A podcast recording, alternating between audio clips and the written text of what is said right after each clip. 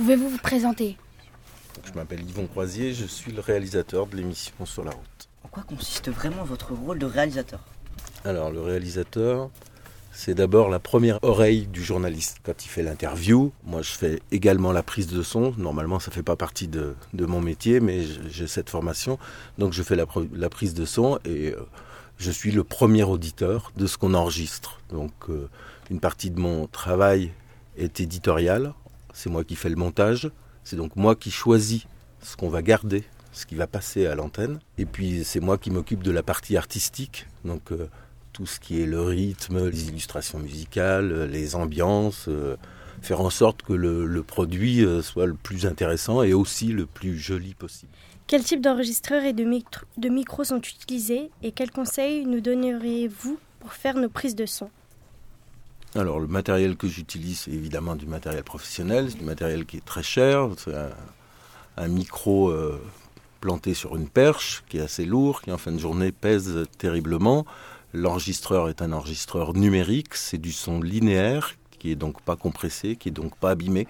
C'est pas comme les MP3 que vous écoutez habituellement où la musique est un peu distordue. Donc c'est c'est ce qui se fait de mieux en matière de, qualité sonore. Et le conseil que je vous donnerais, c'est euh, toi qui fais la prise de son, tu as un casque sur la tête. Parce qu'il compte, c'est d'écouter et de faire en sorte que ce, que ce qui rentre dans ton casque ressemble le plus possible à ce que tu peux écouter si tu en retires ton casque.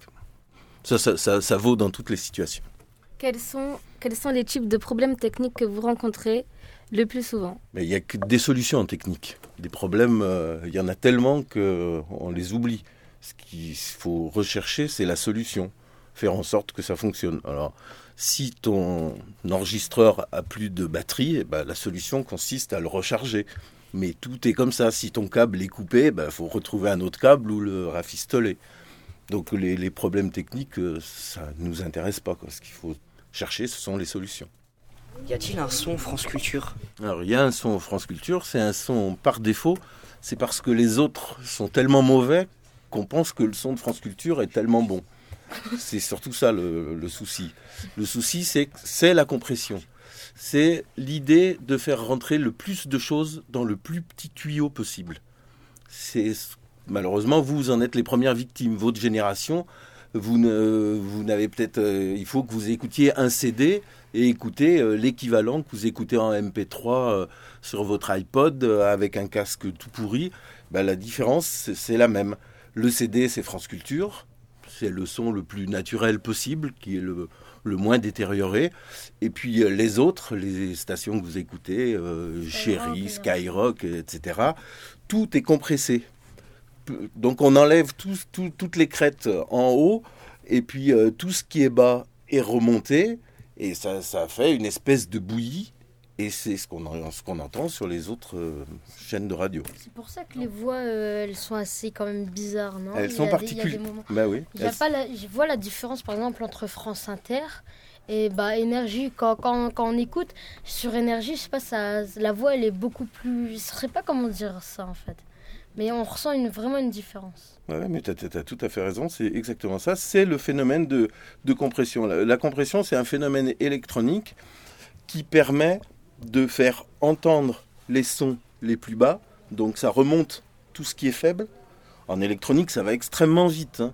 c'est au, millième de seconde. Donc au millième de seconde, tu as un appareil qui s'appelle un compresseur, il entend que le son est plus faible, pouf, d'un seul coup, il le remonte. Par contre, dès qu'il entend un son qui est trop fort, il fait le contraire. Donc on appelle ça écréter.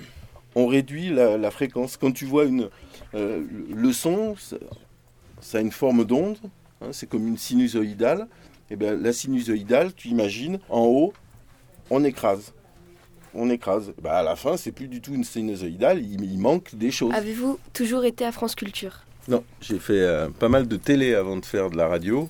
Je m'étais absolument pas destiné à, à faire de la radio. Moi, ce qui m'intéressait avant tout, c'était le cinéma. J'ai fait une école de cinéma. C'était la musique. Moi, je voulais enregistrer des orchestres symphoniques. Ça, ça me faisait rêver. Puis j'ai vu que c'était pas aussi simple euh, pour y arriver, c'était pas aussi simple que je le pensais. Donc, euh, mais je suis à France Culture depuis 28 ans. Et je pense que je vais y rester euh, jusqu'au terme de ma carrière.